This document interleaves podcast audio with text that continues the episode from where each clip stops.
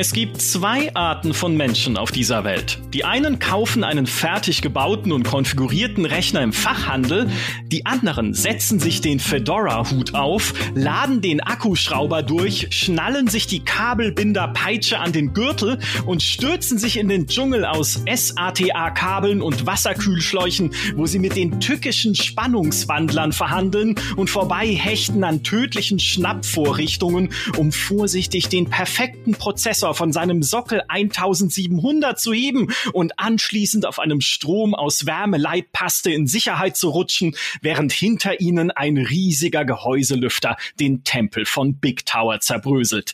Es ist das letzte Abenteuer, das unser Hobby noch zu bieten hat. Der PC-Selbstbau. Einen eigenen Rechner von Grund auf selbst zusammenzuschrauben, ist super und es ist befriedigend, wenn besagter Rechner hinterher funktioniert. Denn leider können beim Schrauben Fehler passieren und auch schon vorher, wenn ihr nicht aufpasst. Über die größten Fehler beim PC-Selbstbau und wie ihr sie vermeidet, sprechen wir heute im Hardware-Podcast natürlich mit dem Indiana Jones unserer Hardware-Redaktion. Herzlich willkommen, Alexander Köpf. Ja, hi, Micha. du bist mittendrin im letzten großen Abenteuer, weil ich glaube, nichts in deinem Haus ist vorkonfiguriert. Du schraubst alles selbst. Stimmt ja, das? Was ein PC betrifft, definitiv schon. Sogar die Küche habe ich neulich selbst zusammengebaut. Siehst du, beste Voraussetzungen. Und du hast mir schon eine riesige Liste an Stichworten geschickt. Als ich nur so gefragt habe, schreib mir mal ein paar Stichworte zusammen, was da schieflaufen kann, bekomme ich von dir die Bibel des PC-Selbstbaus mehr oder weniger. Und die geht schon los bei der Vorbereitung. Also bei der Planung, bevor man überhaupt eine Schraube gedreht hat, nehme ich mit dem Stichwort richtiges Mainboard für deine CPU. Ist es immer noch so schwierig, da das richtige Mainboard zu finden oder ist es einfach was, wo du sagst, da muss man halt aufpassen? Ja, also das, das hängt natürlich immer davon ab, was man will. Ähm, mhm. Aber ich erlebe es im Freundeskreis schon immer wieder, dass, dass Leute äh, sich da nicht so 100% sicher sind, äh, was sie da jetzt eigentlich kaufen sollen. Ich meine, klar, die wesentliche Unterscheidung ist schon mal zwischen AMD und Intel-Prozessor, weil die halt verschiedene Sockel haben natürlich. Ähm, mhm. Aber betrifft natürlich auch verschiedene Prozessoren. Also die haben, also gerade bei Intel wechselt ja recht häufig der Sockel. Da muss man natürlich schauen, dass der, der Prozessor, den man will, wenn ich jetzt einen gebrauchten Prozessor kaufe zum Beispiel, aber ein neues Mainboard dazu, ähm, dass das irgendwie, dass das zusammenpasst. Also sollte man schon mal in die Produktseite der Mainboard schauen. Da sind dann die Prozessoren schon aufgelistet. Ähm, ja. Okay. Ja, und äh, du solltest dir überlegen, ob du übertakten möchtest, weil das ist auch eine Frage des Mainboards. Genau, also wenn Stimmt's? ich richtig extrem übertakten will, dann, dann sollte ich ein Mainboard mir raussuchen, das hat wirklich hochqualitative Spannungswandler hat, ähm, ja, und auch viele davon. Das ist schon schon eine Grundvoraussetzung. Mhm wenn man wirklich übertaktet. Mhm. Wo ich persönlich sagen würde, okay, übertakten, es ist zwar eine recht spaßige Geschichte, aber es bringt im Endeffekt äh, dann doch so wenig. Aber wer es unbedingt will, ja klar. Ja. Was würdest du denn sagen, wer, wer sollte oder für wen ist Übertakten überhaupt irgendwas, wenn ich jetzt überlege, ja, ich kaufe mir halt einen neuen Rechner und habe dann Lust, einfach da äh, dran rumzuschrauben und zu übertakten. Ja. Du meinst, es ist eher halt ein bisschen für so, klar, so ein Experten-Bastelfaktor, aber nichts, was man jetzt genau, unbedingt machen muss. Das ist wirklich ein Hobby für, das ist ein spezielles Hobby, würde ich sagen. Okay. Also wenn man jetzt nicht, also gerade beim neuen PC hat man eigentlich gerade CPU-technisch, ist, ist man ja meistens nicht wirklich am Limit. Die mhm. CPUs sind heute so leistungsstark, ähm, da gibt es eigentlich kaum Bedarf, irgendwie zu übertakten. Also gerade dann, wenn man höhere Auflösungen ansteuert, also WQHD 4K oder so, da, da, da hängt es immer weniger von der CPU-Leistung ab. Das wird, wenn dann überhaupt Sinn machen, jetzt bei Full HD, mhm. da kann man noch wirklich bisschen was rausquetschen, aber das ist einen Bereich, wo es wirklich so viele FPS schon hast meistens, das ist eigentlich ähm, kaum mehr wirklich spürbar irgendwas bringt. Also ich würde sagen, das ist was für, für Enthusiasten, die wirklich Spaß an der Freude haben, die das mal anschauen wollen, die mal alles rauskitzeln wollen. Da geht schon einiges. Also so erfahrungsgemäß kann man bei so Prozessoren schon ein paar hundert Megahertz rausholen und das, das okay. legt sich dann schon irgendwo nieder. Mhm. Ähm, okay. Aber werden natürlich jetzt auch viele, die zuhören, gleich sagen, ja, wozu übertakten? Gibt viel bessere Möglichkeiten. Am besten ist ja undervolten wo man dann wirklich ein bisschen weniger Spannung, die gleiche, die Leistung und insgesamt weniger Leistungsaufnahme, die die reiche Rechenleistung bekommt. Mhm. Da gibt's auch schon Guides auf Gamester.de, wie das genau funktioniert, Undervolting. Äh, und dafür ist dein Mainboard dann auch wieder, also da, dafür muss ich auch nicht auf die Spannungswandler schauen für das nee. Undervolting oder da reicht einfach ein normales Mainboard. Nee, da reicht normales. Also grundsätzlich ist das schon immer so ein Ding, wenn ich mir Mainboards anschaue, sehe ich persönlich. Ich neige auch immer dazu, dass ich mir, wenn er das super teuerste Zeug kauft, dann gibt's auch einen lustigen Artikel, der ist noch gar nicht so alt. Ähm, und ich frage mich immer, warum. Wenn ich anderen Leuten Ratschläge gebe, sage ich immer, ah, kauft sich halt ein Mainboard für einen Hunderter, das muss jetzt nicht ähm, jetzt schreibe ich mal ein Beispiel Intel, ein X400 äh, oder 570 oder irgendwas mega edles sein. Also außer natürlich, ich habe extrem hohe Ansprüche an, was weiß ich, an äh, PCIe, also diese den schnellen Datenexpress und möglichst viele, was weiß ich nicht für Verbindungen. Aber mhm. in der. Regel reichen für die meisten Leute für normalen, fürs Spielen leistungsschwächere oder was heißt, also einfach normale Mainboards, was weiß ich, dann halt B oder H irgendwas Mainboards aus, weil auf die Leistung wirkt sich das halt nicht aus. Also wenn ich nicht ja. übertakt. Ja, ja, da seht ihr es mal wieder, teuer ist nicht immer, vielleicht schon besser, aber nicht immer das, was ihr braucht. ja, definitiv. Also Im bereich ist wirklich definitiv so, du, das bringt gar nichts mehr an Leistung, also null. Da bringen mhm. die günstigen Mainboards genauso viel Performance wie, wie die ultra teuren. Das ist nur, ja, wenn man wirklich besondere Ansprüche hat, besonders viele Sachen anschließen will oder keine Ahnung, ich will halt, ja, was haben denn, was bietet denn X? Und ja, die bieten halt dann zum Beispiel an, dass du auf allen PCIe-Steckplätzen halt, äh, was weiß ich jetzt, PCI 4.0 oder künftig 5.0 hast und nicht nur auf dem obersten, wo du ähm, mit PCI 4 die Grafikkarte ansteuerst. Mhm. Aber da muss man auch wieder sagen, na ja, heutzutage, wer braucht schon mehr, also mehr als eine Grafikkarte, die nutzt fast keiner mehr, weil, weil äh, Sly oder Crossfire-Verbünde die, die werden ja gar nicht mehr von den, hier, von den Entwicklern unterstützt oder so wenig. Das rendiert sich nicht. Also insofern günstigere okay. Platine tut's genauso. Okay. Dann reisen wir doch weiter, nämlich zum äh, richtigen Arbeitsspeicher für mein Mainboard. Was muss ich da beachten? Genau, also das ist aktuell äh, wieder ein Thema, weil jetzt gerade der, der Sprung von DDR4 auf DDR5 erfolgt. Das ist so ein langsamer Übergang, sagen wir mal. Die DR5 gibt's jetzt seit, was weiß ich, seit einem halben Jahr, dreiviertel Jahr oder sowas ungefähr. Seit ein paar Monaten auf jeden Fall. Und da sollte man dann schon drauf achten. Also wenn ich jetzt äh, DDR5 Arbeitsspeicher oder wenn ich ein DDR5 haben will, muss natürlich auch das Mainboard dazu passen. Das ist so üblicherweise in den Jahren, wo man jetzt, wo es ohnehin nur DDR4 gibt, ist eigentlich völlig wurscht, weil da, da kann man nicht daneben greifen. Aber gerade jetzt beim Übergang, also auch wie zu Zeiten von DDR4, äh, DDR3 auf DDR4, muss man halt schon schauen, was will ich denn eigentlich genau? Also will ich DDR5, dann muss auch die Platine dazu passen.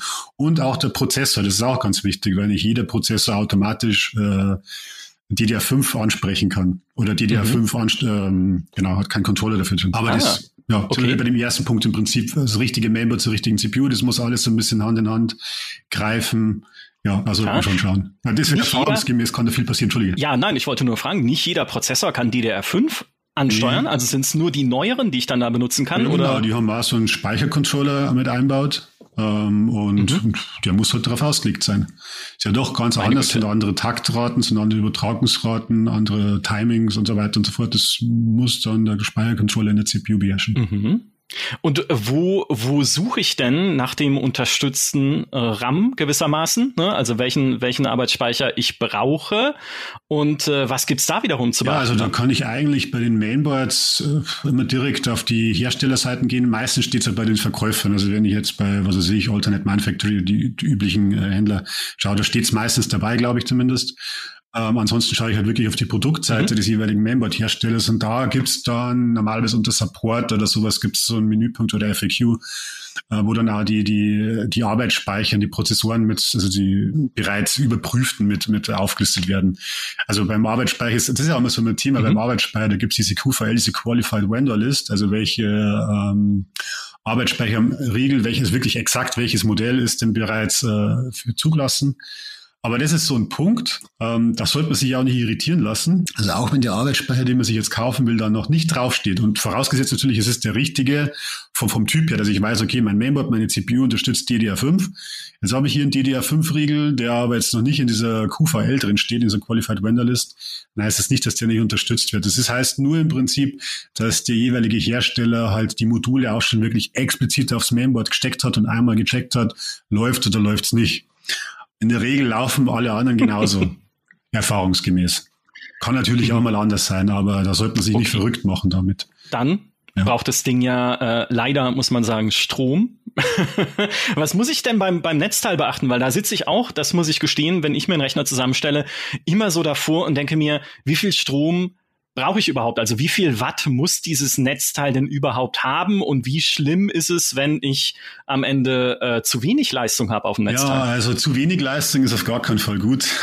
Das ähm, kann einfach zu Systemabstürzen führen.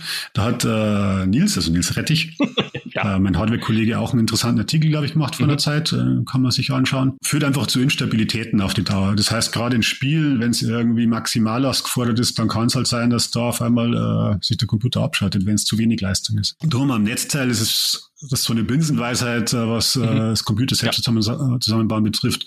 Da sollte man auf keinen Fall sparen. Da kann man auch nachschauen. Also entweder es gibt ja teilweise von verschiedenen Anbietern, es gibt auch teilweise Seiten, wo man sich zusammenstellen kann. Das, und das ist mein Computer. Ähm, so und so sollte das Netzteil dimensioniert sein. Am einfachsten ist meines Erachtens aber, man schaut bei den Grafikkartenherstellern, weil Grafikkarten sind üblicherweise das, was am allermeisten und in den kommenden Jahren wahrscheinlich wirklich mit großem Abstand am meisten Strom in so einem, Proze in so einem Computer verbraucht. Und da steht dann eigentlich, also egal, ob das jetzt äh, Nvidia ist oder AMD oder künftig wahrscheinlich auch Intel, da steht dann schon mhm. immer dabei, so und so sollte ein Netzteil ausfallen. Und die rechnen das schon immer an einem relativ, also quasi an den leistungsfressenden CPUs und Systemen insgesamt hoch. Also wenn man nach den Werten geht, dann, dann liegt man da eigentlich äh, goldrichtig. Meistens kann man sich da könnte man sich auch 100 Megahertz, äh, 100 Megahertz schon, ähm, 100 Watt mhm. sparen und da ein bisschen drunter gehen. Aber wenn man das voll, dem Folge leistet, dann ist das eigentlich, dann ist man auf der richtigen Seite. Und ähm, man muss auch immer sagen, so zwischen, keine Ahnung, jetzt haben wir mal als Beispiel 750 und 850 Watt, da liegt preislich meistens gar nicht so viel. Das sind ein paar Euro meistens nur. Ist es denn, äh, was würdest du sagen, wo, womit, mit, mit welcher Wattzahl bin ich jetzt zukunftssicher? Wenn ich sage, okay, ich stelle mir jetzt einen Rechner zusammen, keine Ahnung, mit einer, mit einer GeForce 3080 oder einer RX 6000 oder sowas, aber ich will dann wahrscheinlich irgendwann beispielsweise auf die nächste Grafikkartengeneration aufrüsten. Welche welche Wattzahl würdest du mir denn dann empfehlen, dass ich dann nicht auch wieder das Netzteil austauschen das ist, muss? Das ist eine wirklich schwierige Frage, weil ähm, also jetzt ist es so, mit 750 oder 850 Watt, da, da, da kommt man da aus. Aber mhm. es schaut ja so aus, als ob sowohl RTX 4000, also die kommende Grafikkartengeneration von Nvidia oder als auch RX 7000 von AMD wirklich deutlich mehr Leistung brauchen würden. Also da sind wir dann vielleicht in dem Bereich von, also ich, so als, als grobe Orientierung, so eine RTX 3080, die bewegt sich so im Bereich von 330, 350 Watt. Das hängt natürlich vom jeweiligen Modell, vom jeweiligen Anbieter ab. Die sind teilweise ein bisschen übertaktet, nehmen dann mehr Leistung auf. Ähm, mhm. Und da reden wir dann wahrscheinlich, also das ist natürlich jetzt noch nicht offiziell, aber so die Gerüchteküche gibt es hier eher äh, von, von 450 Watt. Also muss man da schon einmal 100 Watt drauflegen und wahrscheinlich, wenn man jetzt von der 4080 ausgeht in Zukunft, sollten wir wahrscheinlich, wenn man zukunftssicher unterwegs sein will, ähm, eher auf so 1000 Watt schon fast setzen. Also danach sieht's momentan aus. Wow. Das jetzt kann ich noch keine, kann ich noch nicht garantieren, okay. aber wäre jetzt momentan so mein, mein Tipp. Dann sind wir schon bald in zurück in die Zukunft Verhältnissen mit 1.21 Gigawatt in deinem DeLorean, die du einbauen musst. Ja, okay. Ja. Jetzt gibt's beim Netzteil noch was zu beachten, auf das ich niemals geachtet hätte und habe, jemals, ever, nämlich Länge der Kabel. Wenn ich einen Big Tower habe, kann es sein, dass die Länge der Netzteilkabel nicht ausreicht. Wie komme ich denn da drum rum? das ist tatsächlich so ein Ding, also das wird ganz selten passieren, also die wenigsten passieren, aber mir ist es natürlich schon passiert, ist schon klar. Natürlich. Ich habe immer so riesige Taube, ich habe auch so große Hände und ich muss da immer, ich will da immer viel Platz drin haben. Und äh, je nachdem, wie das Netzteil dann im Gehäuse selbst platziert ist und dann letztendlich auch das Mainboard, da kann das schon mal kritisch werden. Also was ich schon erlebt habe, ist, dass tatsächlich die Kabel für den CPU-Strom. Also CPU wird, also die meisten kennen das ja, du hast ja dann diesen, diesen großen, dicken Stecker, diesen breiten Stecker, der ist fürs Mainboard da. Mhm. Da bringt der CPU auch schon ein bisschen Strom, aber CPU selbst, die muss nochmal extra versorgt werden. Und da kann es schon mal knapp werden. Also ich habe das schon erlebt, dass ich mir gedacht habe, boah, jetzt geht's mir da nicht mehr aus. Und in dem Fall wäre es dann schon sinnvoll, also wenn ich weiß, das könnte knapp werden, man kann ja sicherlich mal nachschauen, wie lang sind denn die Kabel an einem regulären Netzteil, aber es gibt ja neben den regulären Netzteilen ja auch mittlerweile modulare freuen sich große. Beliebtheit. Mhm. Da kann man dann äh, im Ernstfall die Kabel auch tauschen gegen längere. Mhm, ja. Und insbesondere wichtig, wenn man, wie du sagst, ne, wenn man gutes Kabelmanagement haben will, weil vielleicht kriegst du das Kabel halt gerade noch so gespannt, ja. dass es dahin passt, wo es hin muss. Aber wenn es natürlich schön durchs Gehäuse laufen soll, am Rand entlang und dann erst äh, da münden, wo der Strom hin will, dann sollte es halt ein bisschen eventuell. Genau, das ist sogar besonders wichtig und das hätte ich jetzt fast gar nicht gedacht, weil bei mir sieht es äh, ein bisschen aus wie Kraut und Rüben. So alles so auf der Rückseite, also quasi äh, Hinterseite der Platine, alles so kreuz und quer auf, auf, auf Naht gespannt. Nicht schön, nicht optimal. Ja, modulares Netzteil heißt die Lösung. Ähm, wenn ich jetzt in dieses Gehäuse gucke, ne, dann ist ja der CPU-Lüfter oder sogar eine All-in-One-Wasserkühlung immer enorm platzfressend. Ja, also das sind riesige Dinger teilweise. Äh, wie kann ich denn von Anfang an meinen PC so planen, dass dafür dann am Ende auf jeden Fall genügend Platz also ist? Also wenn ich wirklich hergehe und sag und weiß von vornherein, ich möchte mir irgendwas reinmachen, was halt nicht jetzt Box kommt. Box heißt ja meistens, dass du ein CPU kaufst mit einem bereits äh, integrierten Kühler, der so klein ist, da hast du überhaupt gar keine Probleme. Wenn ich mir irgendwie sowas wie ein Noctur, wie heißt der, in die, ah ja, dieser, dieser beliebte 15er Noctur, sage ich jetzt einfach mal, ich die genaue Bezeichnung nicht weiß. Wenn ich den reinbaue oder irgendwas anderes Fettes, äh, dann, dann sollte ich halt schon schauen, da, da stehen aber die Abmessungen dabei. Da muss ich halt ein bisschen ab, abschätzen oder rechnen können, wie viel Platz wird denn das einnehmen? Passt denn das überhaupt in meinem Gehäuse? Weil das habe ich gerade im Bekanntenkreis. Ich sage jetzt keinen Namen, weil er sich den Podcast anhört, nicht, dass er mich dann hinterher kreuzigt. Aber ich kenne jemanden, ja, sein Name fängt an mit S. ähm, ähm, hat sich ja einen viel zu großen Kühler gekauft und letzten Endes, ja, der nicht, nicht mhm. reinpasst, wollte erst schon ein Loch ins Gehäuse schneiden, aber ich gesagt, ja, jetzt, jetzt komm. Also das geht gekauft ja nicht mal was Größeres. Und ja, nee, also, also letzten Endes ein Loch hat er nicht reinbohrt. Was er gemacht hat, er hat wirklich, also die ganz seltsame Konstruktion, ich weiß gar nicht mehr, wie das ausgeschaut hat. Der Kühlkörper war schwer und äh, überall komische Schnüre hat er entlang gespannt. Also ich weiß, die waren auch völlig unnötig. Ich verstehe bis heute nicht ganz genau, was er da wollte. Jedenfalls, ich hätte ihm zu einem größeren Gehäuse geraten und es wäre sinnvoller gewesen. Ja, ja, Mest vor Grüße gehen raus an S an dieser genau. Stelle. das haben wir Stefan. Mest nach. Äh, okay, lieber, lieber Stefan, äh, messt vorher nach, ja. ähm, wie groß dann euer Gehäuse ist ja. und wie groß auch beispielsweise ja auch eine Wasserkühlung ähm, ist, wenn man sie rein baut, um keine Stimmt. unangenehmen Überraschungen zu Bei Wasserkühlung ist es natürlich immer was Spezielles, weil da hängt's, also die Wasserkühlung selbst, also der, der, der Block, der auf, die, auf der CPU sitzt, ähm, da ist es eigentlich, der passt überall rein, der macht schön übersichtlich, aber dann der Radiator, so ein Radiator kann halt schon groß ausfahren. Ja. Also ich persönlich nehme zum Beispiel für CPUs also minimal 240 Millimeter, das heißt, das ist so eine Fläche, wo man zwei standardmäßige 12 Zentimeter Lüfter drauf kriegt.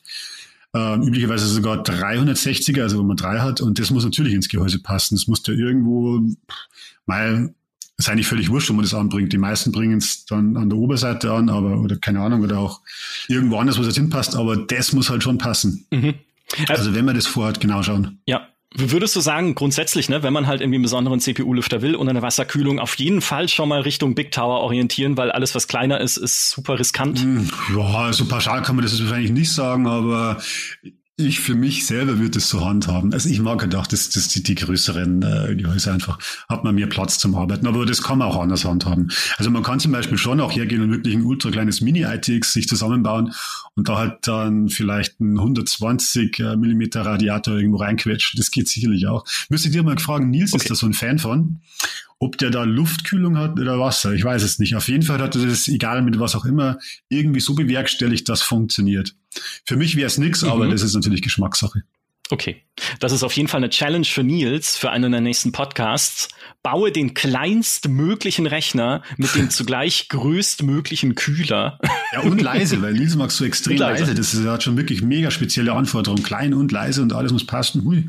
Mhm. Das ist gar nicht ohne. Ja, das ist das ist auch mal ein spannendes Podcast-Thema. Äh, wenn Nils wieder da ist, er ist gerade im Urlaub, jetzt im Moment, auch da, liebe Grüße, dann genau. äh, schnappen wir ihn uns sofort für auch dieses Thema. Finde ich super spannend, auf jeden Fall. Was ich vorher noch super spannend finde, denn das wusste ich nicht, also ich wusste nicht, dass es limitiert ist, ist, dass man nachschauen sollte, wenn man viele einzelne PCI Express Geräte anschließen möchte, also mehrere Grafikkarten, ne, haben wir jetzt schon gesagt, ist nicht mehr so sinnvoll. Aber vielleicht hat man ja hohe Ansprüche noch an Sound oder ist selber professioneller Musiker, will eine Soundkarte, man will eine Capture-Karte reinbasteln, irgendwie eine USB-Erweiterungskarte.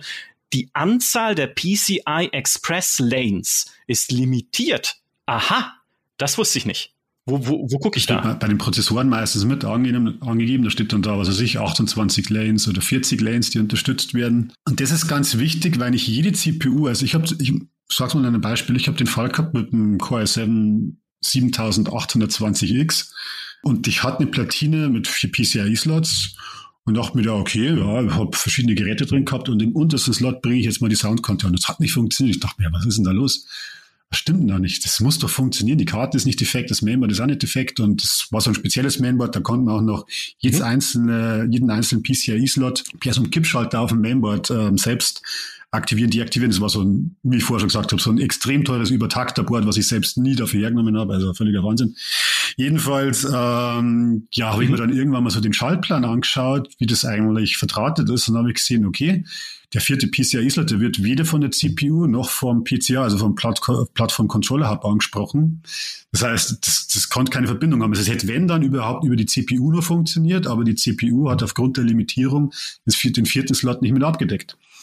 Und also wenn man wirklich vorhat, dass man sagt, okay, ich klatsch hier mehrere Grafikkarten rein, also wer das wirklich noch will oder äh, einfach viel zu viel Geld hat, dass er sich das leisten kann, 240, 90 T oder sowas, wie die mal kommen, dann sollte man sich darüber äh, Gedanken machen. Gut, ich gehe jetzt davon aus, wenn jemand das vorhat, dann wird er sich ohnehin eine Leistung, wirklich so eine schwere CPU kaufen, dass das von vornherein passt, aber tatsächlich in äußersten Ausnahmefällen ist das was, was man bedenken sollte. Mhm. Du hast eine Soundkarte. Warum hast du eine Soundkarte? Ähm, ich habe eine Soundkarte deshalb, weil ich habe ähm, so einen hochohmigen Kopfhörer, wo man einfach mehr Leistung Aha. draufbringen muss, dass der auch wirklich einigermaßen Lautstärke abgibt. Also zumindest war das damals. So mittlerweile habe ich hier ein kleineres Modell. Äh, nee, mit 250 Ohm immerhin noch, genau. Im guten alten Bar Dynamic.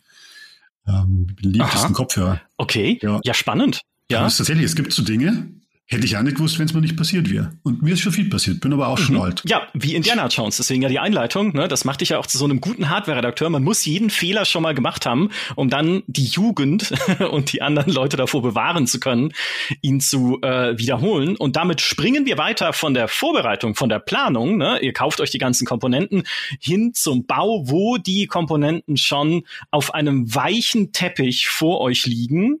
und damit ihr sie ne, nicht einfach auf den Plattenboden knallen, denn äh, das ist vielleicht ein Fehler, den jemand anders schon mal gemacht hat, äh, ne, sondern halt immer schön aufpassen, dass da sich nichts verbiegt und dass da nichts kaputt geht, wenn ihr die Sachen auspackt.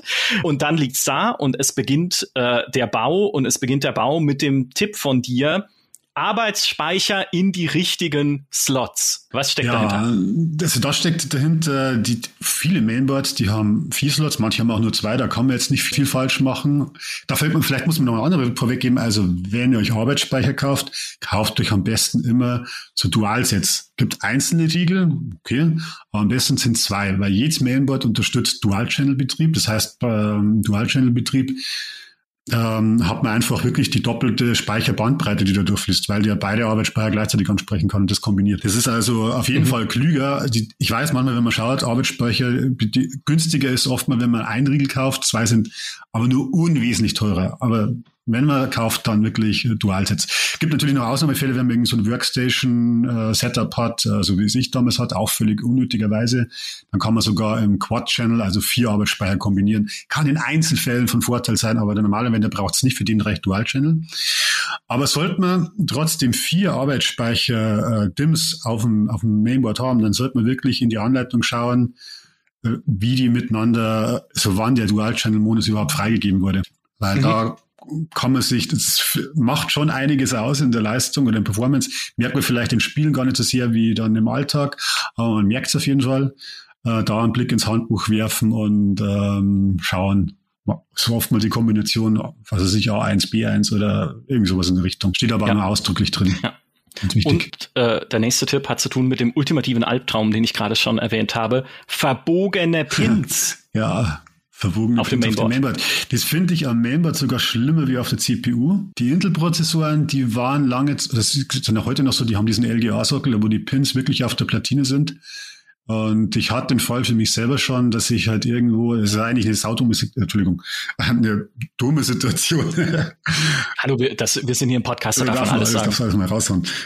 Ich weiß nicht, ich hatte irgendeinen komischen Schaden oder irgendwas war nicht ganz äh, so, wie es sein sollte. Ich bin ultra panisch geworden, weil ein neues System war und habe im laufenden Betrieb den, den, den, den Tower auch nicht irgendwie auf dem Rücken gelegt, sondern wirklich im Stehen alles raus und rumhantiert und äh, ja, beim Rumatieren nicht gemerkt, dass ich da wirklich äh, die, die, die Pins auf der Platine selbst verbiege. Und da kommst halt dann wirklich ganz schwer hin. Du hast schon mal, du kannst dir die Hände nur so komisch auf der Platine auf. Also es war wirklich, da sollte man wirklich aufpassen. Die sind, die sind empfindlich. Die sind meistens, also wenn man die, mhm. wenn man, wenn man so eine, wenn man so ein Mainboard kriegt, dann sind die schon mit so einer Abdeckung geschützt. Also wer jetzt nicht wirklich irgendwie drum, äh, da rumfuhrwerk, der, der sollte da keine Probleme haben. Aber wie gesagt, das ist wieder so ein Ding. Mir ist es halt passiert, weil mir ist, glaube ich, schon alles passiert, was einem so passieren kann an einem PC zusammenbauen. Schont eure Pins. Bei der CPU ist es wieder ein bisschen anders. Wenn die, die Pins auf der CPU sind, die kann man meistens schon, es sieht ja dann immer schön aus, die kann man schon so zurechtbiegen, dass irgendwie passt. Kann man auf dem Mainboard schon auch, aber da ist halt schwieriger. Also.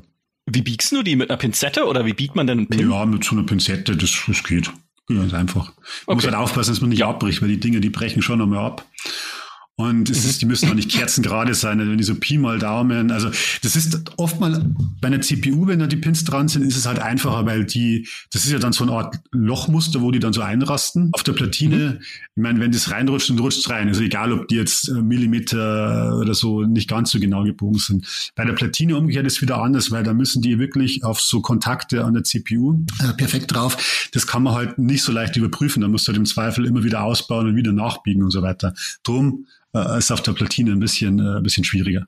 Wir wechseln hinüber in die Rubrik, wenn es erst hinterher auffällt, dann wird's richtig nervig, was die Montage angeht. Nämlich äh, Punkt eins: die Backplate für den Kühler. Braucht man die überhaupt?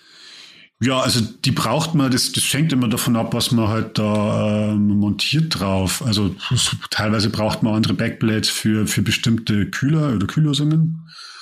Und ähm, da kann es natürlich schon sein, man baut halt das ganze Mainboard ein, und das ist mir auch passiert natürlich, man baut das ganze Ding halt ein und verschraubt und das mit dem Verschrauben ist sowieso nochmal ein spezielles Ding, da kommen wir wahrscheinlich noch drauf. Ja, und hast alles drin und stehst fest, ach Jesus Christus, jetzt habe ich diesen blöden Backplate für die, für den, diesen, diesen Sockel, also das ist ja quasi die Backplate, die ist ja meistens dann verbunden mit diesem, mit diesen Sockelösen, ähm, und jetzt habe ich da nicht das richtige Teil drin und kann meinen Lüfter nicht aufbringen oder mein, äh, meine Wasserkühlung. Und ja, da muss halt wieder alles raus. Und das, ja, da ist am besten, man schaut halt vorher schon sehr genau. Also tatsächlich, äh, es ist eigentlich schon fast wieder Bereich Planung, wenn man so will. Also zumindest Planung vor dem Bau. Sollte sich wirklich Zeit nehmen, sich das alles mal anschauen und überlegt an die Sache rangehen und nicht einfach schnell, schnell. Also ich persönlich kann es aus meiner Erfahrung sagen, ich neige dazu, dass ich alles schnell, schnell zusammenbaue und es erweist sich immer wieder als fehlerhaft oder als falsch.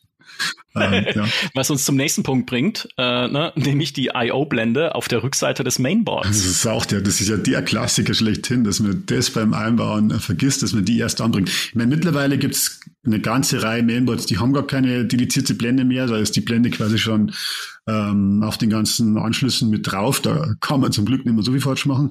Aber trotzdem liegt noch ganz vielen Mainboards mit bei. Und ja, oftmals, also die wird gerne übersehen. Also das ist mir natürlich passiert, aber das ist auch schon vielen im Freundeskreis passiert, dass man sagt, okay, du baust du ewig lang rum und am Schluss, ah, oh, jetzt habe ich die Blende vergessen. Jetzt kann, kann man natürlich sagen, braucht die Blende unbedingt? Nee, die kann man weglassen stört jetzt keinen Menschen. Also da ist auch, äh, ich meine, geerdet ist da sowieso alles, das hat nichts mit der Blende zu tun. Insofern ja, aber es ist halt nicht schön. Und letzten Endes, wenn man was zusammenbaut, dann will man es halt ja meistens doch irgendwie so ordentlich wie möglich machen. Also spart man sich viel Arbeit. Das erste, was, was ich mittlerweile tue, ist halt wirklich die Blende reindrücken und fertig. Dann habe ich das mhm. Problem nicht mehr. Ja, sehr gut. Den nächsten Punkt, der in deinen Notizen steht, habe ich mir rot markiert, weil ich ihn so schön fand, nämlich Nerven bewahren, Ausrüst, äh, Ausrüstungszeichen, au, wie sagen, Aus, Ausrufezeichen, mein Gott, hier Deutsch, schwere Sprache. Nerven bewahren ist äh, das, das aller, allerwichtigste. Gibt es da eine eigene Geschichte zu oder ist es nur ja. so eine, eine überhaupt allgemein wichtige Notiz? Da gibt's so viele Geschichten. Also ein Teil war das Beispiel mit dem, mit dem LGA-Sockel von vorhin schon. Also ich bin jemand, der ich wäre, ja, jetzt in dem, im Alter werde ich immer ruhiger, aber ich war schon sehr leicht zu stressen. Ich habe mich selber sehr leicht gestresst und bin irgendwie so in Panik verfallen und, und da ist dann natürlich alles schiefgegangen. Sobald mir irgendwie das Paniken anfängt, dann geht normalerweise alles ja. daneben. Das ist wirklich ähm, der wichtigste Punkt, ist irgendwie Nerven bewahren. Das ist auch so, wenn ich mir das teilweise, wenn man sich einen neuen Computer aufstellt und je nachdem, was ich für ein Gehäuse nehme oder sowas, dann kann das schon echt ausarten.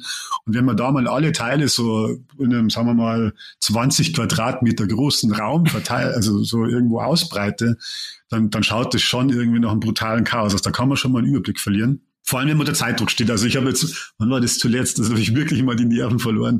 Das ist vielleicht vor ein, zwei Jahren gewesen. Ah, das war schon, da war ich schon bei, also das war definitiv schon bei mhm. GameStar. Ich wusste, wir haben am Montag irgendwas Wichtiges und ich wollte übers Wochenende meinen Computer umbauen. Und habe aber keine Zeit gehabt, weil ich habe noch 10.000 andere Sachen müssen. Das war Samstagabend. Ich habe mir gedacht, okay, ich muss den Computer umbauen. Ich muss auch noch das ganze System aufsetzen. Da brauche ich mindestens einen Tag dafür. Jetzt habe ich keine Zeit mehr und ich habe so die Nerven verloren zwischendurch. Ich dachte, jetzt geht gar nichts mehr. Ich habe so ein Gehäuse gehabt, ich weiß gar nicht, welches das war. Eigentlich ein cooles Gehäuse, extrem modular, aber extrem schwierig, wenn man, wenn man wirklich was äh, schnell zusammenbauen will. Weil da muss man sich echt was überlegen, da muss man überlegen, ja, wie bringst du denn diesen, diese, diese, das ist so ein spezieller Käfig gewesen fürs Mainboard, wo, wo bringt man den an, damit die Luft, die Wasserkühlung Platz hat. Das, das, ich glaube, das war ein Be Quiet Gehäuse, ziemlich geiles Teil, das ist ein 900er. Aber, und dann hast du das, das Netzteil, das bringst irgendwo mitten im, im, im Gehäuse an und verbindest mit einem Kabel zu so einer extra Blende und das alles muss halt wirklich Hand in Hand ineinander greifen. Also wirklich geil, wenn man sich da Zeit nimmt und sagt, okay, ich will mir wirklich ein ziemlich cooles Gehäuse aufbauen, aber wirklich unter Zeitdruck war es eine Katastrophe. Und ich habe dann irgendwann mir so entschieden, okay, okay, ich muss das jetzt schnell hinkriegen, ich baue wieder alles ins alte Gehäuse rein. Ja, und das ist so ein Ding, oder ich habe ja schon Situationen gehabt, das hat jetzt nicht direkt was mit, mit, mit äh, PC selbst, also jetzt neu zusammenbauen zu tun, sondern das ist eine legendäre Geschichte, wo ich meinen PC reingeblutet habe von lauter Panik. ähm, da ist man halt irgendwie, ich muss eine Festplatte für jemanden überprüfen und weil ich natürlich faul bin, habe ich mir gedacht, okay, ich mache jetzt nur das Gehäuse schnell aufhängen, die Festplatte rein. Und dabei habe ich irgendwie damals so einen normalen CPU-Kühler, einen ganzen billigen gehabt, nicht gemerkt, dass ich den irgendwie gelöst habe beim drin rumhantieren. Und dann irgendwann ist das Ding abgefallen, der Computer aus. Äh, und in meiner Panik und weil ich natürlich nicht die Nerven bewahrt habe, habe ich angefangen, dass ich im offenen Gehäuse im Stehen noch rumhantiere und habe nicht bemerkt, wie ich mir währenddessen an den, an den Kühlrippen vom Kühlkörper äh, einen Finger oder irgendwas aufgeschnitten habe und das ganze Blut ist also ganz langsam über irgendein Kabel, ich weiß gar nicht mehr, was ein PCI-Kabel, ich glaube PCI-Kabel war es, ist es in den, in den, in den obersten PCI-Slot für die Grafikkarte und äh, sind ja ganzes Ding halt vergessen. Und ja, also wichtigster Punkt, ja. Nerven bewahren. Nerven bewahren, nicht bluten. Das ist ja. generell auch ein guter Ratschlag fürs Leben.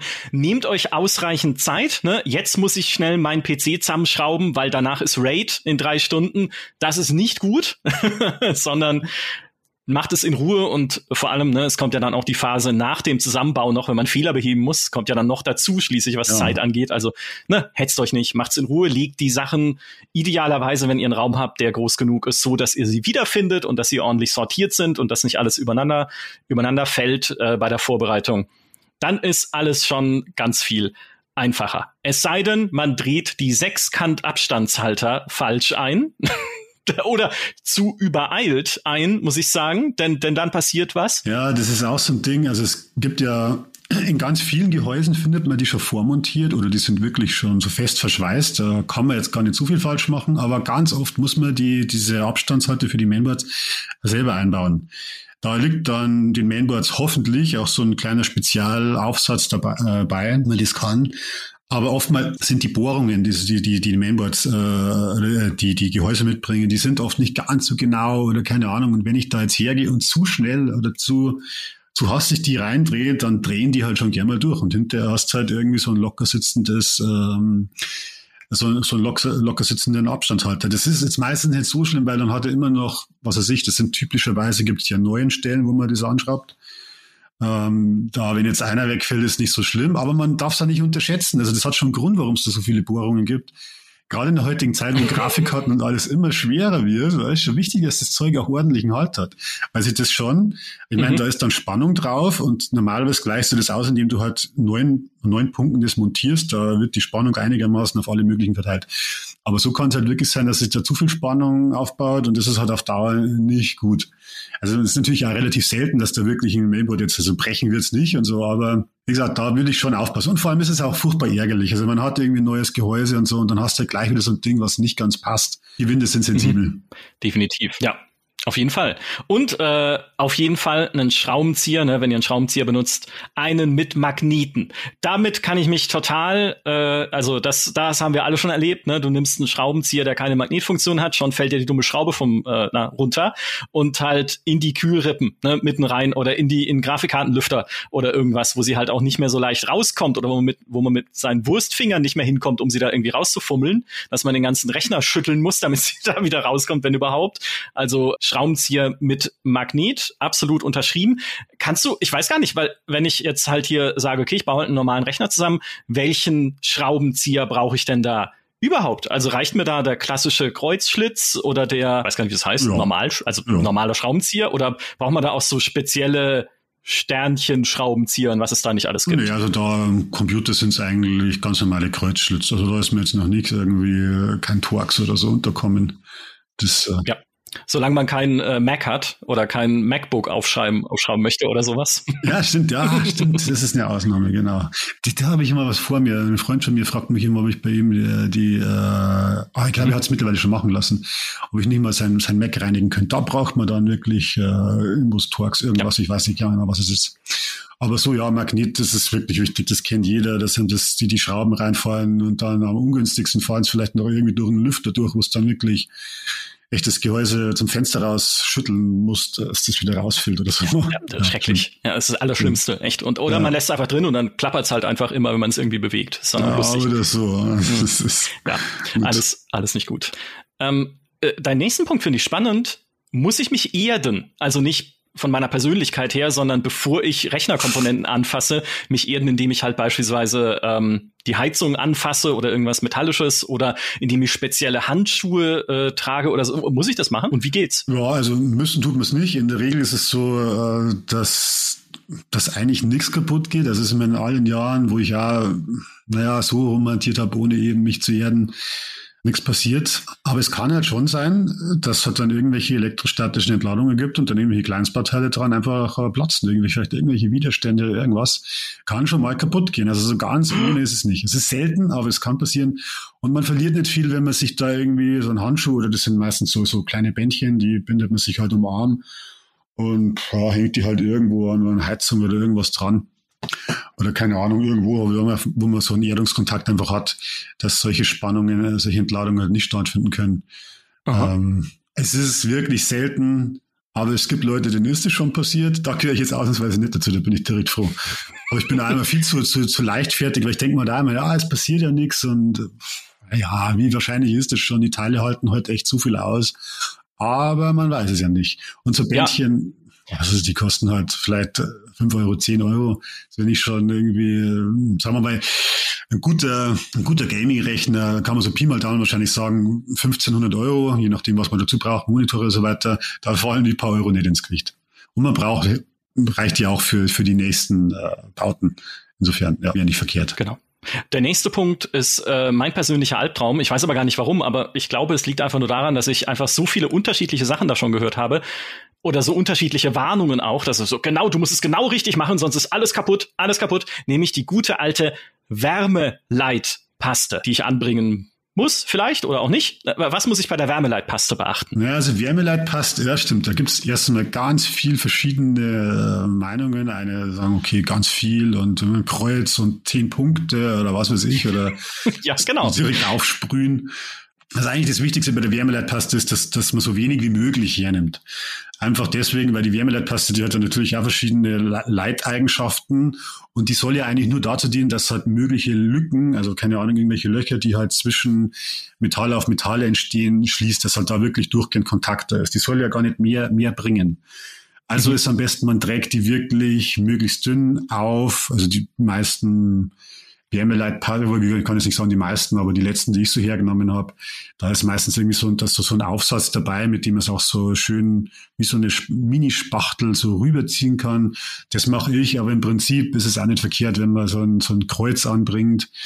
Ähm, oder ein paar Pünktchen. Das ist eigentlich wurscht. Also so die Erfahrung lehrt, ist, wie man das jetzt genau macht, macht im Prinzip gar keinen Unterschied. Das sind vielleicht mal hier ein Grad, mal da ein Grad. Ähm, erfahrungsgemäß ist am besten, man, man, man nimmt so wenig wie möglich und verteilt schon so ein bisschen vor. dann weiß man, okay, da, da, da läuft jetzt nichts über, dann hast du nicht die ganze Sauerei hinterher am Mainboard, und was im Mainboard nichts macht, das, ist, äh, also, das halten die schon aus, das ist halt ein bisschen dreckig. Aber ja, ähm, und man muss auch darauf aufpassen, das ist auch so ein Punkt, dass man überhaupt bei der, bei, bei so einer ähm, CPU oder bei so einem Lüfter, da gibt's ja auch so diese Folien, diese Schutzfolien. Das passiert immer wieder, dass die Leute die gar nicht irgendwie abziehen, sondern dass die einfach da drüber die Wärmeleitpaste spachteln. Das ist natürlich auch, sagen wir mal, suboptimal. Schutzfolie abziehen äh, ist, ist äh, recht wichtig, ja. Oder überhaupt Transportsicherungen entfernen bei Technik ja. ist eine sehr wichtige Sache. Äh, der liebe äh, Kollege Dom Schott, ganz liebe Grüße, er hat es selber bei uns im Podcast erzählt und auch auf Twitter schon gepostet und Co. Äh, deswegen darf ich es erzählen, hoffe ich. Ähm, hatte bei seinem Podcast-Mikrofon noch eine, äh, immer gedacht, warum macht das mein Ton so dumpf? Das gehört wohl dazu. Irgendwie ist es wohl das Mikrofon, das ich habe und hat aber nicht gemerkt, dass er zwischen dem Popschutz und dem eigentlichen Mikrofonkörper noch eine dicke, so eine, so eine Schaumstoff oder so eine Kunststoff Transportsicherung einfach hatte, die er nicht entfernt hat. Also da immer gucken, dass ihr alles abzieht, auch beim Kühlkörper. Gibt es eigentlich Kühlkörper, wo die Wärmeleitpaste schon integriert ist, also wo ich gar nicht selber welche auftragen muss? Ja, das ist bei ganz vielen so. Das ist nicht immer der Fall, okay. aber meistens ist da und da ist aber immer, dann ist aber ganz oft so eine richtig, richtig dicke Schicht. Also kann man auch machen und letzten Endes kühlt das Ding ja schon, mhm. aber dünner wäre in dem Fall ist, ist einfach besser. Ja. Ähm, aber dann in dem Fall, ja, klar, spart man sich einen Arbeitsschritt. Das ist meistens irgendwo dabei. Aber es gibt natürlich auch Situationen, wo man sagt, okay, was weiß ich, zu, zufällig passt ja der Kühler noch auf die neue CPU. Ähm, wenn man jetzt zum Beispiel gerade auf AMD setzt, und AMD ist ja dafür bekannt, dass die ihre Sockel ganz lang unterstützen, wie AM4 zum Beispiel, also alle Ryzen-Prozessoren, Ryzen 9000, 2000, 3000, 5000, ähm, ähm, AM4 unterstützt. Da ist halt dann wirklich, hast du dann immer die gleiche Montage. Perfekt. Jetzt kommt erst äh, mit, mit Ryzen 7000, kommt dann AM5. Da wird es wahrscheinlich, obwohl ich aber auch schon gelesen, dass, glaube ich, die, die, dass sie denselben Mount nutzen. Da ist AMD wirklich äh, super. Bei Intel ist es ein bisschen anders. Mhm. Ähm, ja. Okay.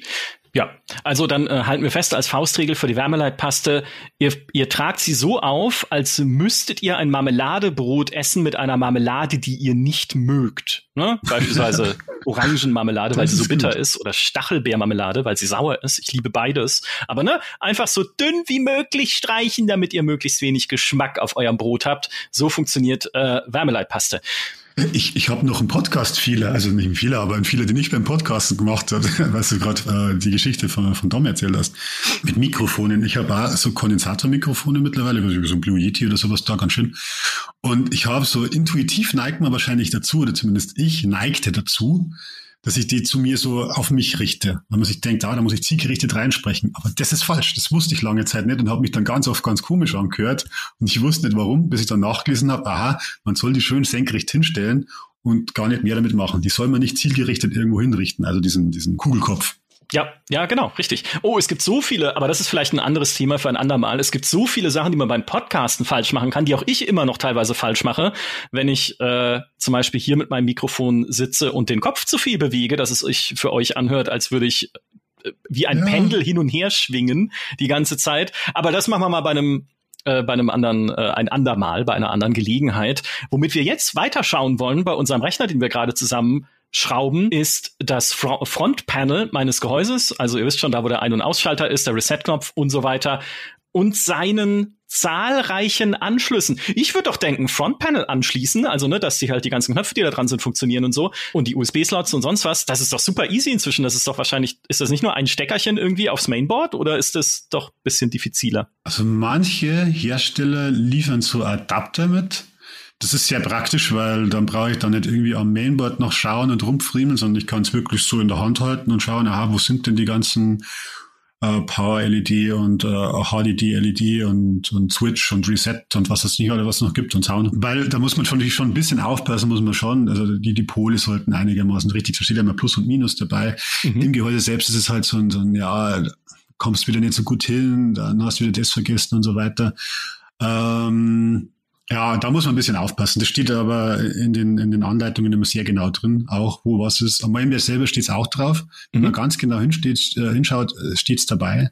Aber am besten sind tatsächlich solche Adapterstecker, wenn es hat. Und die Adapterstecker, die kann man in der Regel, weil das ist, glaube ich, schon, also ich bin mir da nicht 100% sicher, aber ich glaube, das ist ein genormtes Layout, was die verwenden, so dass sich manche Adapterstecker auch wirklich auf ein neues Mainboard, also von einem alten auf ein neues Mainboard mitnehmen lassen. Mhm. Die, die finde ich persönlich ganz praktisch. Es ist an sich ist es kein, kein großes Ding und wenn jetzt da Plus und Minus vertauscht ist, da geht jetzt einiges kaputt und könnte sogar funktionieren. Wahrscheinlich sogar. Aber naja, ein bisschen aufpassen muss man schon. Ja. Das ist alles richtig sitzt. Vor allem, man will, will, ja auch die richtige Anzeige. Man will natürlich am Schluss den Rechner auch einschalten können und nicht wieder dann aufmachen müssen und dann wieder umstecken und so. Ist ja auch ein bisschen nervig. Ja. Äh, was ist denn das mit diesen Plus- und Minuspolen? Muss ich da dann gucken, wie rum der, der Stecker, den ich reinstecke, also ne, dass der richtig rum reingesteckt ist oder wo? Genau, meistens ist es so, glaube ich zumindest zu wissen, könnte jetzt auch sein, aber dass immer so die Beschriftung nach außen zeigt. Ah ja. Äh, das sind ja quasi, das ist so eine Leiste, du hast oben so eine Reihe von, von Pins und unten so eine Reihe und eigentlich ist, glaube ich, jeweils so, dass die Schrift nach außen zeigt.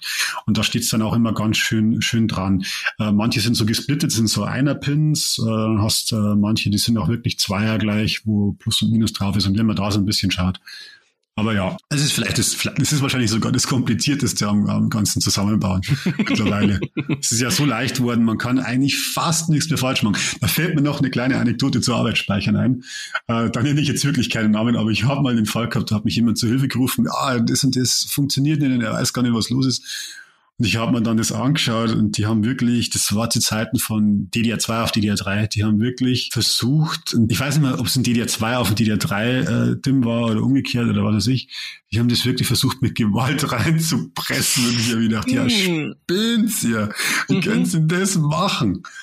Ähm, ja, ja. sowas hat es auch schon gegeben. Ja, also okay. Gewalt ist in dem Fall keine Lösung. Ja, das ist in der Tat richtig. Ne? Immer wenn es nicht, wenn man es reindrücken muss mit Gewalt, dann ist irgendwas falsch. Das gleiche wie bei Schrauben. Ne? Wenn ich eine Schraube nur reinschrauben kann, indem ich halt richtig Gewalt anwende, da stimmt was meistens nicht. Ja, dann sitzt es irgendwie ein bisschen schief oder so. Meine, also, der Arbeitsspeicher ist schon tückisch, weil der braucht ja schon, bis der einrastet, gell? Dann braucht es einen gewissen Druck. Ja, leichter schon. Druck. Ja. Aber ähm, das ist halt so, ich weiß nicht, wie viel äh, Newtonmeter das sind oder sowas, aber hm. auf jeden Fall nicht so viel, dass wirklich zerbersten kann. Ja, so das ist wie, wie bei mir beim Artikel schreiben. Ich brauche leichten Druck, aber keine Gewalt, damit ich bis zur Deadline fertig bin. Ne? Und so funktioniert auch Arbeitsspeicher reinsetzen.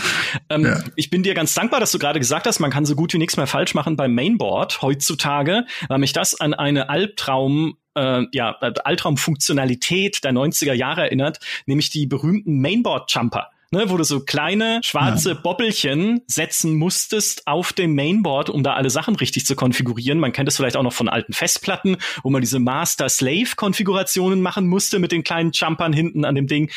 Mein Gott, das gibt's alles nicht mehr, oder? Ja, das gibt's nicht mehr. Das ist Gott sei Dank ist vorbei. Wobei auf der anderen Seite, es hat auch einen gewissen Reiz ausgemacht. Damals muss man sich halt noch ja. ein bisschen mehr mit den Dingen auseinandersetzen.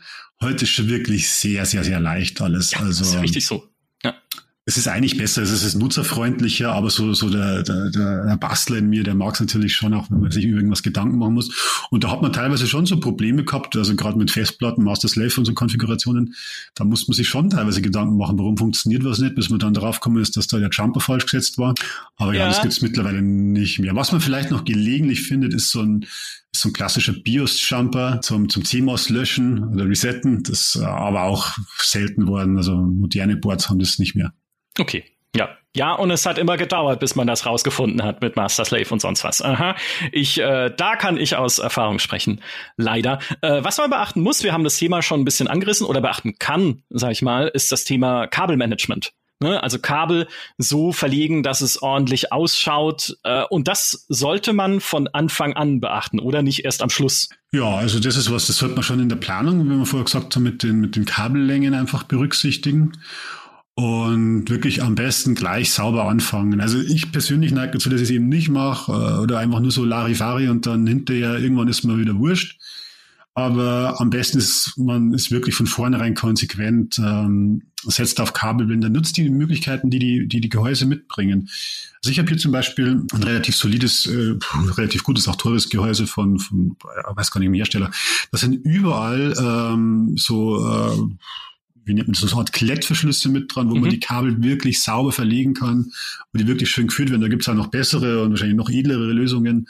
Aber das würde ich schon machen. Wenn ich heute einen PC nochmal baue, dann ja, da wirklich achten, weil es, es, hat, es hat nicht bloß irgendwas, das optisch schön ist, sondern teilweise, also wenn ich da mords gewurstelt habe und ich habe das Gewurstel vielleicht morgen drin, dann hat es tatsächlich, bringt es tatsächlich vielleicht auch ein paar Grad ähm, Temperatur weniger, weil, weil durch die, durch die vielen Kabel und Umständen der Luftstrom natürlich auch gestört werden könnte. Das ist natürlich auch mhm. ein spezieller Einzelfall. Also wenn da nicht jemand wirklich so ein Mords mega Kuddelmuddel vorne drin hat, dann wird das nicht der Fall sein, aber rein rechnerisch könnte schon was ausmachen. Ja. Was ist denn überhaupt ein guter Luftstrom in meinem Gehäuse? Also von wo nach wo geht da denn die Luft? Das ist eigentlich, wie man sich's aussucht, aber es sollte halt schon, eine Richtung sollte halt vorher schon sein. Üblicherweise nimmt man so von, von, von vorne nach hinten oder, oder auch von oben nach unten. Das kann man auch ein bisschen kombinieren teilweise, weil gerade wenn man jetzt eine Grafikkarte drin hat, die nicht irgendwie ähm, also ich gehe jetzt mal von der Konfiguration aus, wo ich zum Beispiel All-in-One-Wasserkühlung für die CPU habe. Da ist schon relativ leicht, dass ich die, dass ich die Luft nach oben hin oder zu den Seiten hin, wo auch immer ich dann den Radiatorenbrick abführe. Und dann bleibt halt in der mhm. Regel, was weiß ich, Grafikkarte übrig. Dann äh, Grafikkarte selber zieht auch Luft, die zieht die meistens dann von unten und gibt's nach hinten. Also wenn man mal hinschaut bei den Grafikkarten, wo die, wo die ganzen ähm, Anschlüsse dran sind, da, da geht normalerweise auch die Abwärme mit raus und oder ganz oft mit raus, nicht immer. Und das kann ich so ein bisschen mit einkalkulieren. Ich sage, okay, wenn ich weiß, ah, die Grafikkarte sagt da, nach dorthin bringt es, oder vielleicht gibt es auch nach oben hinab oder in welche Richtung auch immer, dann kann ich halt schauen, wo bringe ich denn meine Gehäuselüfter an oder wie rum müssen die drehen. Das kann man dann so ein bisschen variieren. In der Regel bietet es sich an von vorn nach hinten. Das ist bei den meisten am besten, weil du hast ja auch das Netzteil, das auch nach hinten meistens die Wärme abgibt. Aber es ist schon gut, wenn man so ein bisschen schaut, dass die Zirkulation passt. Wenn man da einen Kuddelmuddel hat, dann macht tatsächlich ein paar Grad aus. Und paar Grad sind immer ja. relativ viel beim, beim Computer. Also ich kenne es von den Grafikkarten hier. Da, die sind so ausgelegt, dass die, die meisten sind heutzutage mittlerweile relativ leise, also so richtig laute Grafikkarten, so diese klassischen Heuler, ähm, die gibt's nicht mehr so oft. Aber da, wenn man, wenn man zum Beispiel, die, die sind meistens so ausgelegt, dass die sagen, okay, bei 60 Grad setzen da die Lüfter ein. Und dann ist tatsächlich so der Sprung, so bis 70 Grad, da wären die teilweise dann schon laut. Und wenn man da nur zwei, drei Grad einsparen kann, dann kann man das im Zweifelfall wirklich, im Zweifel wirklich drüber entscheiden, habe ich ein lautes System oder ein relativ angenehm leises. Also Temperatur mhm. nicht unterschätzen. Und, und, du hast es gerade schon in dem Nebensatz gesagt, Puste Richtung von Gehäuselüftern. Ja, dass das Ding halt, wenn es soll, die Luft nach draußen bläst und nicht rein saugt, also nach ja. innen bläst, weil ne, das sind ja äh, zwei unterschiedliche Dinge. Da muss man wirklich schauen. Also meistens sind in den Gehäusen ja schon welche vormontiert. Nicht viele, also meistens hat man vorne zwei oder vielleicht auch drei oder so, vielleicht noch hinten ein dran. Ähm, da ist es dann schon, dann passt es, dann ist die, ist es in der Regel von vorn nach hinten wird es durchgeführt. Aber es gibt so Konfigurationen, wie ich bei mir das habe, dass ich noch am Boden welche anbringen kann, weil es ein relativ großes Gehäuse ist. Und da muss man natürlich dann schon schauen, ja, will ich jetzt die Luft von unten ansaugen? Mhm. Nach oben, in meinem Fall macht Sinn, weil ich habe oben die Radiatoren für die Wasserkühlung, also will ich dann den zusätzlichen Strom von oben nach unten und gleichzeitig von vorn nach hinten.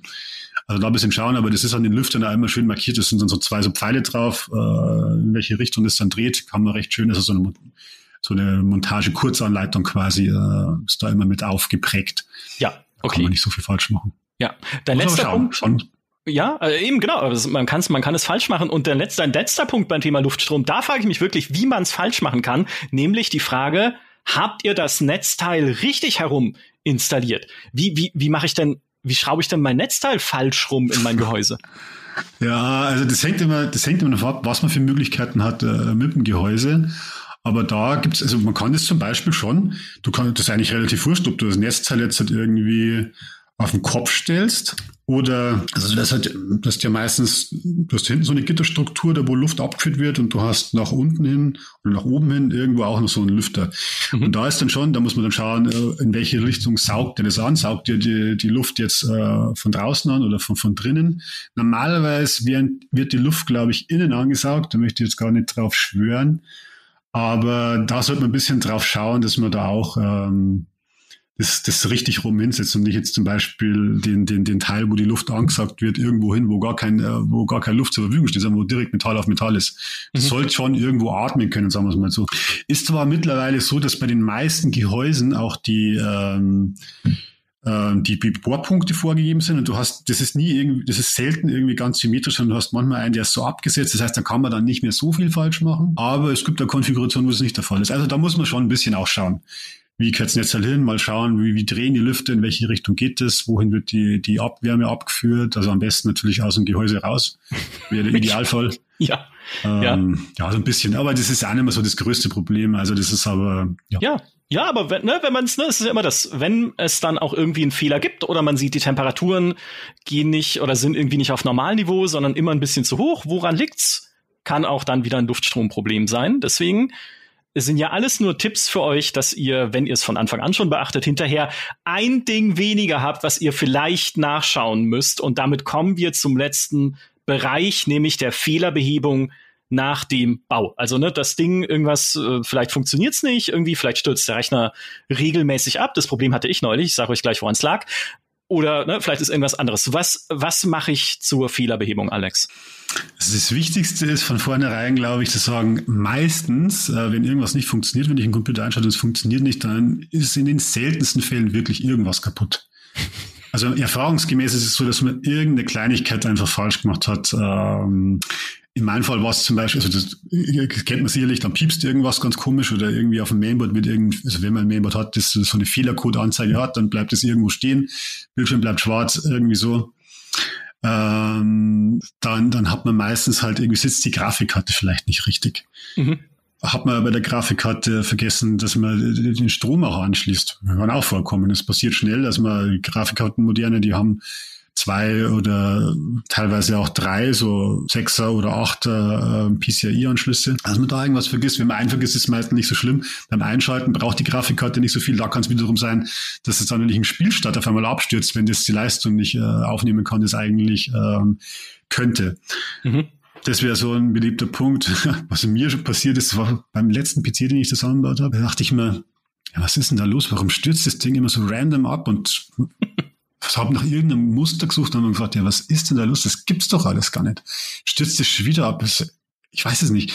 Bis ich dann checkt habe, okay, da war wirklich der Netzstecker so locker, dass der halt teilweise ja wahrscheinlich einfach den Kontakt halt nicht hatte oder einfach nicht genug Strom gehabt, dann hat es ihn einfach wieder aus. Ja. Also wirklich so eine Kleinigkeit, wo du hinterher sagst, ah, das, das schlägst du wirklich so an, an die Stirn und denkst, äh, ach so, wie, wie hat man denn das entgehen können? Ja, ja. So ist es meistens. Mhm. Also, die, es müssen ja auch, damit die Komponenten ordentlich sitzen, ne, also super simpler Tipp, aber man kann immer danach gucken, einfach die kleinen Schnapper eingeschnappt sein.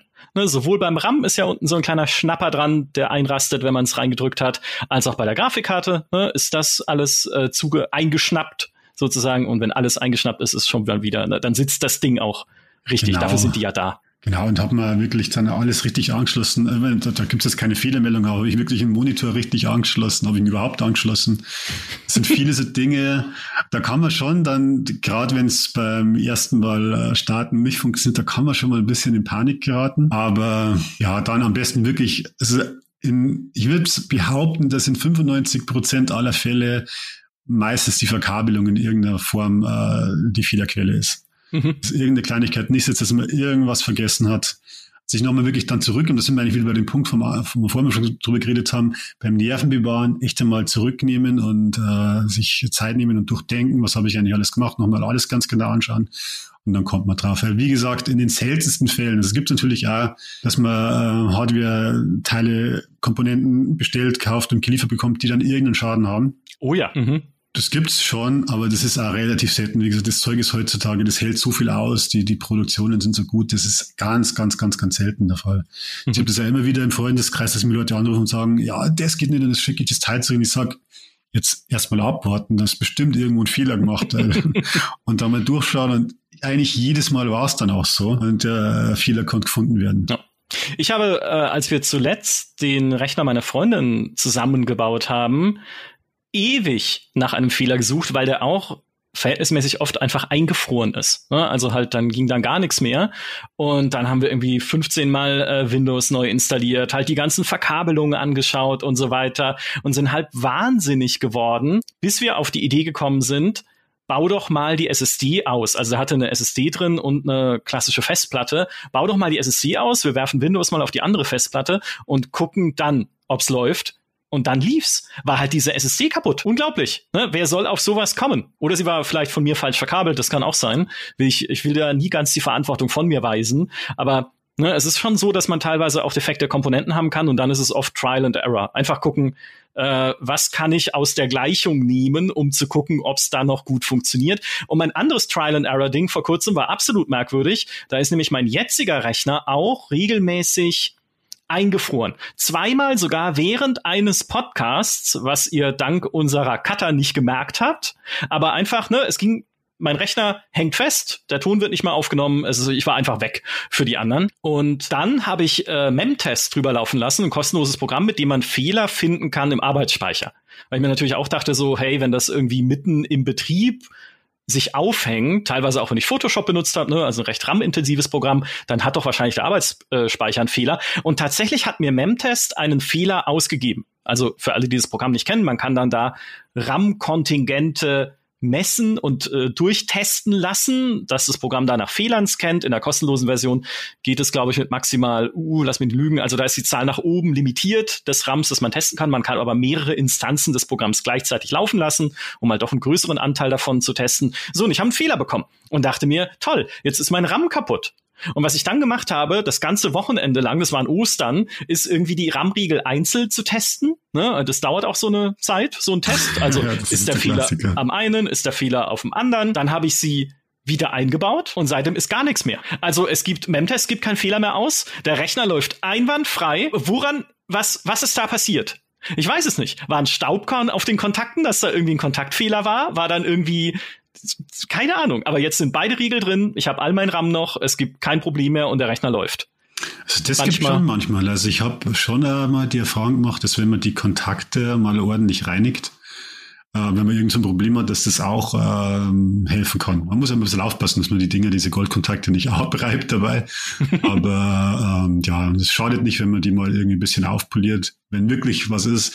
Arbeitsspeicher ist auch so ein Ding, das geht eigentlich, das kriegst eigentlich fast nicht kaputt. Die können kaputt gehen, ja. Aber das ist auch so selten der Fall. Mhm. Und in dem Fall, weil du sagst ja gerade mit äh, dann jeden RAM 1 probieren, das ist ja das Problem. Das, das könnte jeder Riegel sein, das könnten natürlich aber auch die, die, die, die DIM-Slots sein. Dann könnte ja. auch ein Fehler drin sein.